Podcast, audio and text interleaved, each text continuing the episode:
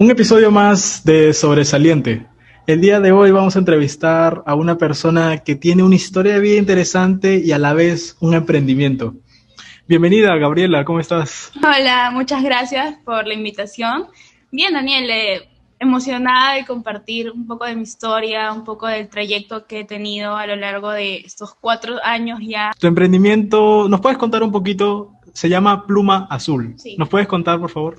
Sí, ok. Eh, Pluma Azul nace eh, de un anhelo de mi corazón de muy, muy pequeña. Siempre me gustó el arte, siempre eh, me, me, gustaba pintar, dibujar. Es más, siempre como que tenía eso de, de mamá que me decía, no me estás leyendo todas las hojas, me estás gastando todos los colores, que pierdes todos los lápices, que gastas las pinturas. Y es cierto, o sea, en ese momento tal vez no sabía cómo pues usar una acuarela, no sabía cómo usar una pintura o, colores, es más, no me gusta pintar con colores porque me salvan las líneas, o sea, es muy gracioso, sí, eh, pero más Azul nace eso, pues, ¿no? Eh, eh, surge de una invitación a, a, un programa de voluntariado que se llama Héroe en mi ciudad, pero ese voluntariado tenía un programa que se llamaba Grafica que en ese entonces participaban eh, mirando o tal vez ayudándonos a pintar los murales, pues, ¿no? Eh, empiezas con murales. Eh, empiezo con murales, pero no era el estilo de lettering como tal que es ahora, sino con el graffiti. O sea, empiezo con el graffiti, ¿no? Este, me gustaba mucho la onda del graffiti. Yo hacía grafitis antes de hacer lettering, hacía grafitis. Este, y bueno, entonces una vez hubo un, una cumbre de líderes en, en, la iglesia en la que yo asisto. Entonces un amigo, Josué, eh, siempre recuerdo a las personas por sus nombres porque son muy apreciadas para mí. Entonces Josué me dice, Gaby, pero si tú estás en esto del lettering también, porque justo el lettering recién se estaba poniendo de moda hace como 5 o 6 años. Y yo estaba investigando un poquito más, tenía una amiga, Nati, que es mi mejor amiga, ella también hace cursos en lettering. Entonces me enseñó algunas cosas y me dijo, Gaby, lánzate a hacer tu, tu taller de lettering, enseña lo que sabes, comparte lo que sabes. Yo le digo, oye, sí, pero tenía mucho miedo, no tenía capital, no tenía nada, o sea, absolutamente nada de cómo empezar a, planificar. Es más, ni siquiera tenía idea de cómo se hacía un taller de lettering. No, o sea, no, no, sabía absolutamente nada. Y gracias a, a mi amiga Nati, entonces nos, nos aventuramos a hacerlo, ¿no? Hicimos el taller este, tuvo mucha acogida. Para ese entonces, un taller de lettering eh, cobramos un precio simbólico para recuperar los materiales. Eh, y ahí fue donde nació y me dicen, oye, ya, pero tienes que ponerle nombre a tu emprendimiento. Y yo, a la hora un nombre, porque yo era muy decidiosa, o sea, pienso mucho, pero hago, acciono poco, ¿no? Entonces, bueno, antes era así. Y bueno, pluma, porque de la caligrafía, o sea, el lettering deriva de la caligrafía. Son, o sea, tú combinas todos los elementos para poder hacer un buen lettering, que sea pluma es la, el, lapicero, pues, ¿no? Pluma, y de ahí eh, azul porque es mi color favorito. Así de sencillo, listo. ¿Podrías, por favor, diferenciar lo que es caligrafía, lettering ah. y ortografía? Caligrafía es básicamente tu escritura, o sea, lo, cómo tú escribes tu letra, o sea, tu letra así no te gusta es caligrafía. Ajá, pero hay gente que escribe bonito, por ejemplo el Palmer, ¿no? El Palmer es un estilo de caligrafía que te ayuda a que tu letra sea más bonita. El lettering como tal es la unión, o sea, es el arte de escribir letras bonitas. Pero también la puedes unir con florituras, con ornamentos, con dibujitos, como ya más mi estilo, porque creo que yo ya encontré mi estilo para los cuadros o lo que ofrezco, es este, la composición de todas las letras de repente imprenta, eh, corrida, echada, bueno, ya hay los nombres que se le asignan a las letras. Y la ortografía es como tú escribes la, la palabra, como, o sea, bien redactada, ¿no? Con las reglas gramaticales, con las comas, con los signos, con los puntos, con las tildes. Y, de verdad es que yo soy como que mania, como te estaba comentando, eh, cuando escribo mal en WhatsApp una palabra, la vuelvo a escribir bien abajo y le pongo un asterisco. ¿no? sí, me, me pasa eso mucho. Eh, esa es la, diferencia. Y entonces, digamos que lettering usa las técnicas de caligrafía. de caligrafía, pero no necesariamente son separados, son conceptos juntos. Sí, es que, es que en realidad el lettering nace, pues, de, la base del lettering es la, la caligrafía como tal, solamente que ya uno, mediante el tiempo, tú vas añadiéndole más texturas, de repente la letra, o vas este, haciendo que la letra se vea mucho más bonita y visualmente agradable para una composición, ¿no? O sea, en una composición en este caso, como las que yo hago, que son frases o versículos bíblicos y añadiéndoles un dibujo, ¿no? ¿Has escrito con pluma? Escrito, sí, con pluma, este, la caligráfica, con tinta, tinta china, sí. Sí, es, muy difícil, es, difícil, sí, tiene, aparte que yo soy zurda, todas las plumas vienen para los derechos. Es, es algo como que... ¿Cuál es la diferencia entre una pluma eh, para diestro? La pluma para diestro tiene el agarre, o sea, tú lo agarras y la punta viene para abajo. Entonces yo no puedo hacer eso, porque yo al escribir escribo así. Ah. Entonces, normalmente el diestro escribe así. En cambio, los, dos zurdos escribimos así. Entonces necesitas un espacio Necesito un espacio y aparte la pluma debe ser del otro lado. O sea, porque yo volteo los lapiceros y escribo así, escribo raro, sí. Ah, Mi letra es muy fea, pero el lettering es muy Nadie te cree, nadie te cree. Nadie creería realmente cuando les digo que mi letra es fea. O sea, a mí no me gusta mi letra, pero cuando comencé en eso de lettering, de, de graffiti, dibujaba las letras. Entonces es diferente.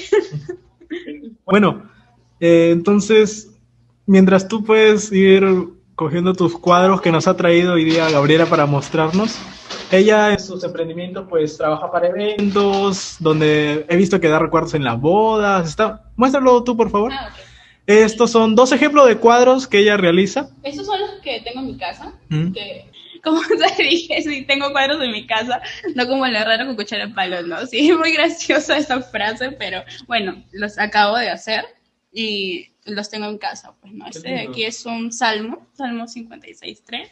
¿Todo escrito a mano? Sí, todo es a mano, todo, incluso el fondo, las, las, eh, las sombras, todo, o sea, todo es hecho a mano. Todo lo que yo hago es a mano, sí, inspirado en otras, en otras artistas, ¿no? O sea, yo sigo mucho a una artista gráfica, se llama Nicole Tejera, me gusta mucho su estilo, o sea, es un estilo más bojo, así. Entonces, últimamente estoy indagando en ese estilo, ¿no? Pero bueno, mi estilo ya está, creo que, un poco definido. Sí. Y ese es el otro. Este es el más grande que en formatos eh, así, en cuadros. Ajá. Es 30 por 40. Pero ya, si quieres algo más grande, normalmente no se usa ese material, sino se usa trupán en madera de MDF o este lienzos, ¿no? Canvas. Wow. me he dicho un montón de palabras. ¿Qué me han dejado pensando? Bueno, eh, de todas maneras, tú vendes esos tipos y son personalizados, ¿verdad? Sí, todos son personalizados. O sea, la mayoría de, de, cuadros o de fotos que tengo en mi Instagram y en Facebook son de pedidos, o sea, son cuadros ya hechos. No es que yo haya hecho un cuadro y te lo venda, porque me enfoco mucho más en el personalizado, ¿no? Yo creo que, que cuando tú tienes un cuadro en tu casa o, o algo que quieres mostrar en casa, es parte de ti, o sea, tiene que transmitir sentimientos, transmitir una experiencia o un recuerdo, ¿no? Entonces, siempre es como que conecto mucho con la gente que me pide cuadros porque aparte de que debo saber un poquito más qué quiere transmitir con lo que va a regalar o con lo que quiere en casa, eh, tengo que conocer sus gustos, los colores, qué, qué, le parecería mejor, si el tamaño. Entonces, sí, es un poquito más un trabajo no solamente de, de hacer el cuadro, sino es una preproducción, producción y postproducción, ¿no? Porque luego también, oye, ¿qué tal? ¿Te gustó el cuadro? ¿Cómo estás? Me mandan fotos y sí, mira, sí me gustó, gracias, ¿no? Eso, eso es muy bonito y eso realmente me, me llena mucho como persona porque sé que de repente el arte que tengo puede eh, generar eso en la gente, ¿no? O sea, admiración, sentimientos bonitos y que puedan compartir ellos también eh, lo que yo siento en ese momento.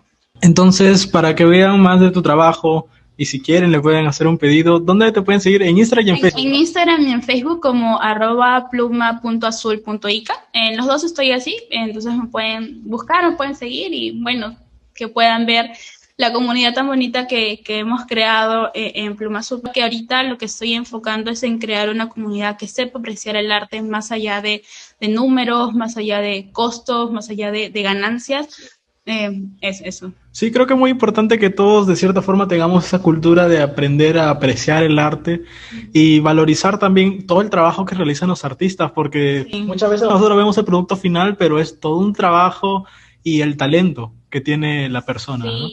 Yo creo que más, a- más allá del talento, porque creo que todos nacimos con un talento, solo que algunos no descubren cuál todavía, eh, pero es el esfuerzo, no es la práctica. Yo creo que he mejorado a lo largo de toda la trayectoria desde que empecé, porque cuando empecé, o sea, me salía de las líneas, no me, no me alcanzaba la dimensión del papel, o sea, el típi- la típica pancarta mal escrita con la L y M al final chiquita, ¿no? O sea, así, he malogrado un montón de hojas, he, he también incursionado en los materiales y todo ello, pues, ¿no?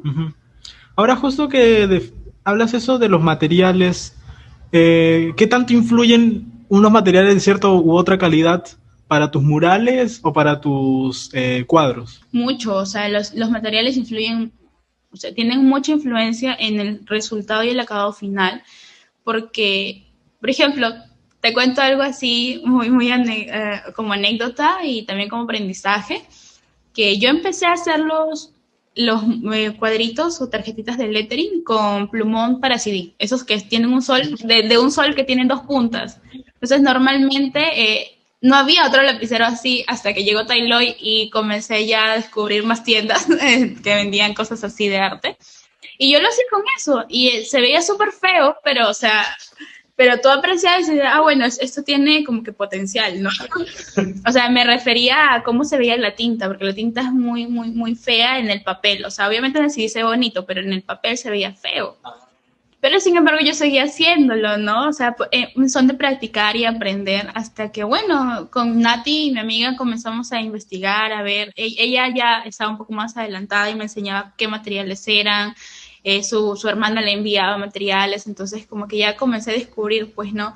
Las marcas, este, como Tombow, este, Pentel, Fudenosuke, que son los, no- no- los lapiceros normales que usamos, la- los pinceles con punta redonda, los pinceles con punta plana, las acuarelas, eh, los, los acrílicos. Entonces, sí, comencé a investigar un poco más sobre eso. Todo lo que yo sé eh, es empírico, eh, autodidacta y también he llevado algunos cursos eh, en internet, algunos gratuitos, algunos pagados, pero sí, eh, creo que he invertido un poco en todo esto de- del desarrollo, pues, ¿no? De, de Pluma Azul. Ahora, justo que hablas desde tus inicios, ¿cómo se diferencia, así como se diferencian las firmas, ¿no? ¿Cómo se diferencia un trabajo de un principiante de un trabajo que ya es de una persona eh, casi profesional? Sí, una de las cosas que aprendí en este trayecto es no diferencias, o sea, no compares tu inicio con alguien que ya va a la mitad y con alguien que ya va mucho más adelantado que tú, ¿no? O sea, no, no podemos comparar en el hecho de calidad, de acabados, de visualmente lo que te gusta, o sea, creo que cada artista tiene su esencia, ¿no? Pero si la competencia ahora conmigo no es con alguien más, sino conmigo misma, en cómo empecé, hasta dónde quiero llegar y cómo, cómo voy mejorando en el, transcurso, ¿no?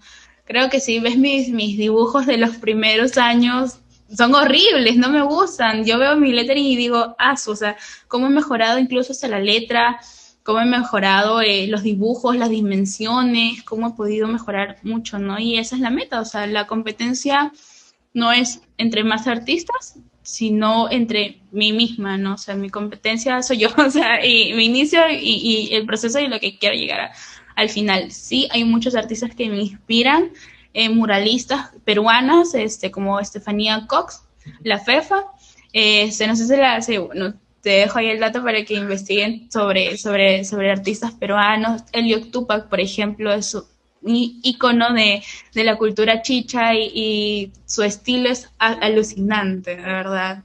Ahora, una pregunta ya casi cerrando el tema de lettering. ¿Has escrito en lápidas?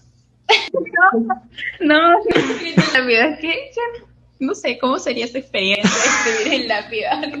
No tengo idea. Porque siempre yo he escuchado, ah, tiene buena letra, sí, seguro escribe en lápidas o, o escribe un bicho, ¿no? Sí, pero no, no, no he escrito en lápida. No, Ok. no me animo a hacer eso, creo. Podría ser una buena experiencia. Sí, podría ser bueno, lo voy a anotar.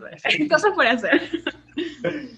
Bueno, ahora tú dices que también ya has dictado cursos de lettering y, y ya está formando esta comunidad. He visto que varias personas que también se dedican a ello. ¿No has pensado en escribir un libro? Sí, ¿Ah, sí, es, más, estuve escribiendo. Ah. Sí, pero todavía no, no animo a publicarlo. O sea, es que tampoco no he terminado porque es algo, simplemente yo escribo, o sea, yo mm, siempre me ha gustado escribir desde muy chiquita cuentos, este, fábulas. Me acuerdo que con un año de 8 o 9 años, cuando tenía aproximadamente, se me dio la locura escribir y escribía, escribía, escribía, escribía y mi papá tiene guardado todo eso y la verdad es que tantas mudanzas no sabemos dónde está, pero bueno. Eh, me gustaría sí retomar eso, te lo he dejado ahí en stand-by porque bueno, hay cosas ya, hay prioridades ahorita el tiempo y mientras aprendo a organizarme con todo lo que este año me ha demandado, eh, podría retomarlo y, publicar el libro. Pues no, básicamente lo que hablaba o lo que, en lo que trataría un libro sería de las experiencias que he tenido. Y no sé, bueno, eso es un libro, ¿Y no has pensado de repente en escribir un libro para personas que quieren aprender lettering? Sí, es que en realidad el lettering es muy práctico. O sea, todos los libros que se han escrito hasta ahora, que la mayoría de ellos son en inglés, eh, son práctica, historias, algunas historias de cómo nace el lettering, de cómo trasciende, eh, hasta incluso en el diseño, en el marketing, cómo se utiliza ahora para todo. O sea, el lettering se utiliza para todo. Todo lo que tú ves ahora es lettering, ¿no? Y es, y es muy bonito porque, o sea, eh, la trascendencia que ha tenido es muy buena. Entonces, sí, me gustaría escribir, pero más allá de eso es como hacer guías y he hecho guías para poder este, practicar, por ejemplo, en los talleres que doy personalizado, que normalmente son de a uno a uno. Este, sí, les hago guías y bueno, muy parecidas, o sea, tampoco tratando de copiar el trabajo de otros artistas, ¿no? Pero tengo mucha influencia entonces eh, eh, de ellos sobre mí, entonces eh, trato de, de, hacerlo a mi estilo, pero usando referencias de, de todos ellos, pues, ¿no? Ahora, cuando tú eh, escribes, eh, diseñas los murales o haces tus cuadros, ¿afecta tu estado de ánimo a tu arte? Sí, mucho. Yo creo que el artista es conocido por el feeling. Okay. sí, es que es así, porque tú conectas mucho con tu lado artístico por tus sentimientos, ¿no? O sea, obviamente he aprendido en todos estos años, desde que los 19 años que fui consciente de mis emociones y de mis sentimientos. He aprendido a gestionar mis emociones, porque a veces como que dejamos mucho y más siendo mujeres que las emociones nos gobiernen, pero he aprendido a gestionarlas, a tener un poco de inteligencia emocional en ese aspecto y saber que, por ejemplo, un día me siento muy mal eh, y no quiero hacer absolutamente nada trato de tomarme el día de saber por qué es que me siento así, de repente algún factor externo, algún factor interno. No lo resuelvo así como que hay de la noche a la mañana, pero sí yo creo que, que tengo algo y es muy importante para mí, que es hablar con Dios. O sea, yo hablo con Dios y le digo, mira, me siento así, así, así, de verdad es como que se me reinicia el día, se me reinicia todo y creo que esa cercanía con Dios, bueno, para mí es así, ¿no? Ahora ya casi cerrando la entrevista, ¿Cuál es tu sueño en, este, en esta parte de tu vida? Ah, es que en realidad yo soy muy soñadora. tengo, muchos sueños, tenemos muchos proyectos en, camino. Es más, este, mi esposo es de las personas que sueña mucho, pero que también hace. O sea, creo que él ha alcanzado muchos de sus sueños, porque él es mayor que yo, entonces yo, yo tengo una, una, inspiración, ¿no? En él, de mucha gente también, como mis hermanos, mis, mis primos que han alcanzado metas y, y yo me veo como, no sé, o sea, me veo teniendo un local artístico y que, los, que la gente pueda ir a pintar ahí, que yo, yo enseñando talleres, invitando amigas que también son artistas a compartir su talento. O sea, yo lo que quiero crear es una comunidad aquí en Ica, o sea, que falta, que apoye mucho el arte, o sea, el arte plástico, el arte eh, plasmado en paredes, en, en, cuadros, ¿no? O sea, el arte no tan general, eh, tampoco eh, usando todos los, eh, los talentos, pero sí en, la, en esta área, ¿no? Que es pintar, dibujar, en todo ello. Me veo así, ¿no? En un local. Ah, sí. Yo pensé que ibas a decir tipo ah, quiero pintar un mural en una iglesia reconocida de Europa o... Eh, tal vez por ahora no, creo que los sueños van, a, van creciendo a medida que tú vas realizándote, ¿no? Eh, creo que lo que he podido alcanzar hasta ahora ha sido por gracia, ha sido muy bueno, eh, porque yo nunca me, nunca me imaginé pintar un mural, por ejemplo, en una cafetería, o sea, nunca, es más, nunca imaginé pintar un mural. O sea, siempre con los cuadritos, con los regalitos, con los recuerditos de las plantitas y listo. Pero más allá de pintar un mural yo sola, porque los murales que pintábamos antes eran en grupo, con gente. Eh, es más, recuerdo que, ganamos un concurso de, de grafitis en la vendimia, eh, que no pensé tampoco que iba a ganar, porque competí con alguien que era mucho mejor que yo en grafitis, pero bueno, fue así, ¿no? Los, los jurados lo eligieron y y bueno, y ahí comencé a apreciar, pues, ¿no? Que sí tenía potencial. Y cuando me salió, por ejemplo, el, primer mural me salió bien y dije, ok, creo que sí puedo hacerlo. Y aquí estoy, ya he pintado como 15 murales más o menos. Sí, y todos están en, en Dev House.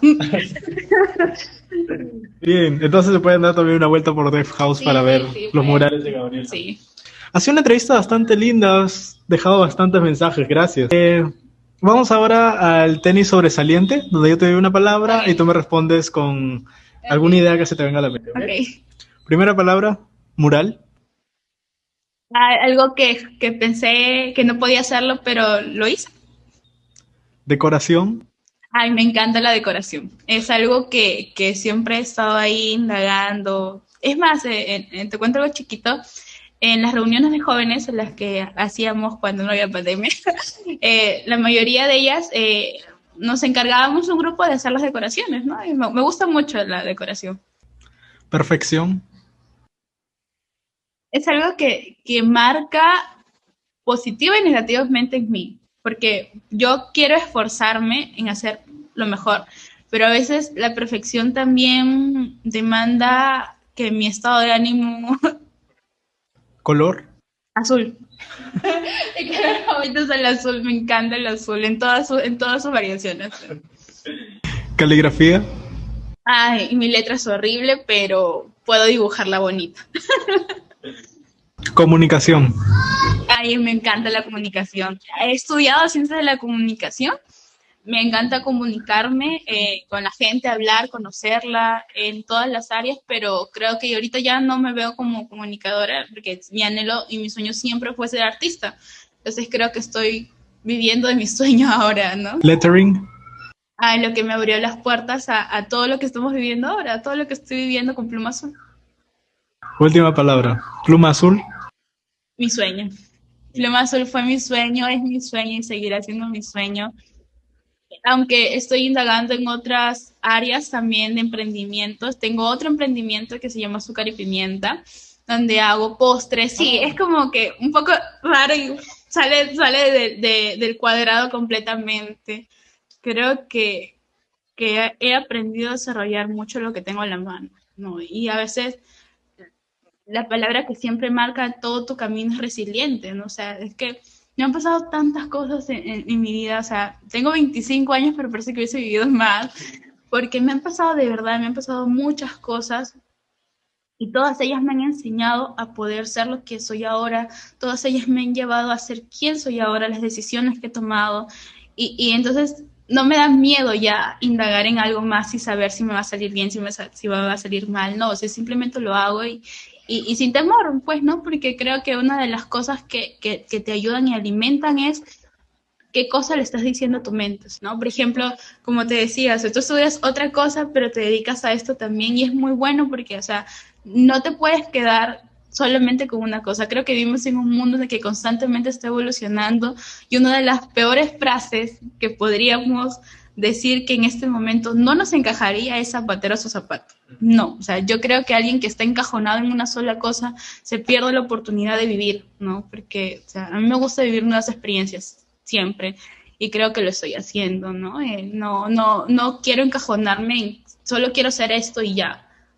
Porque sí, es cierto, hay muchos profesionales que se encajan y son muy buenos y, yo respeto y admiro mucho eso, pero en mi caso yo no soy así. Eh, gracias por aceptar la entrevista. Eh, algunas palabras breves que les quisieras dedicar a las personas que van a escuchar este video podcast y también a tus seguidores que te van a ver. Sí, eh, una de las cosas que a mí me marca mucho y que me marcó fue lo que vayas a hacer, así tengas miedo, hazlo, hazlo con miedo. O sea, ¿por qué? Porque en el transcurso ya se te quita el miedo, ¿no? Yo creo que si tienes un proyecto, un plan, un sueño que está ahí en tu corazón, en tu mente, hace tiempo caminando, yo sé que están ahí, y tienes miedo de hacerlo, no sabes cómo, no hay recursos, hazlo, o sea, empieza, empieza por lo más chiquito, pero empieza. Creo que no hay, no hay este otro camino, ¿no? O sea, no hay otro camino de lograr tus sueños con el esfuerzo, o sea, tienes que esforzarte y ya, no hay, no hay la receta mágica, la receta secreta de cómo hacerte millonario, de cómo hacerte exitoso si no estás esforzado y si no aprendes los fracasos, ¿no? Muy bien, entonces, ¿puedes repetir por favor tus redes sociales para que te puedan seguir y obviamente vean el trabajo que viene realizando Gabriela? Es arroba pluma.azul.ica. Está tanto en Facebook como en Instagram. Muy bien, entonces no se olviden darse una vuelta por las páginas de Gabriela. Y bueno, eso ha sido todo. Gracias, Gabriela. Gracias a ti, Daniel. Gracias por la invitación.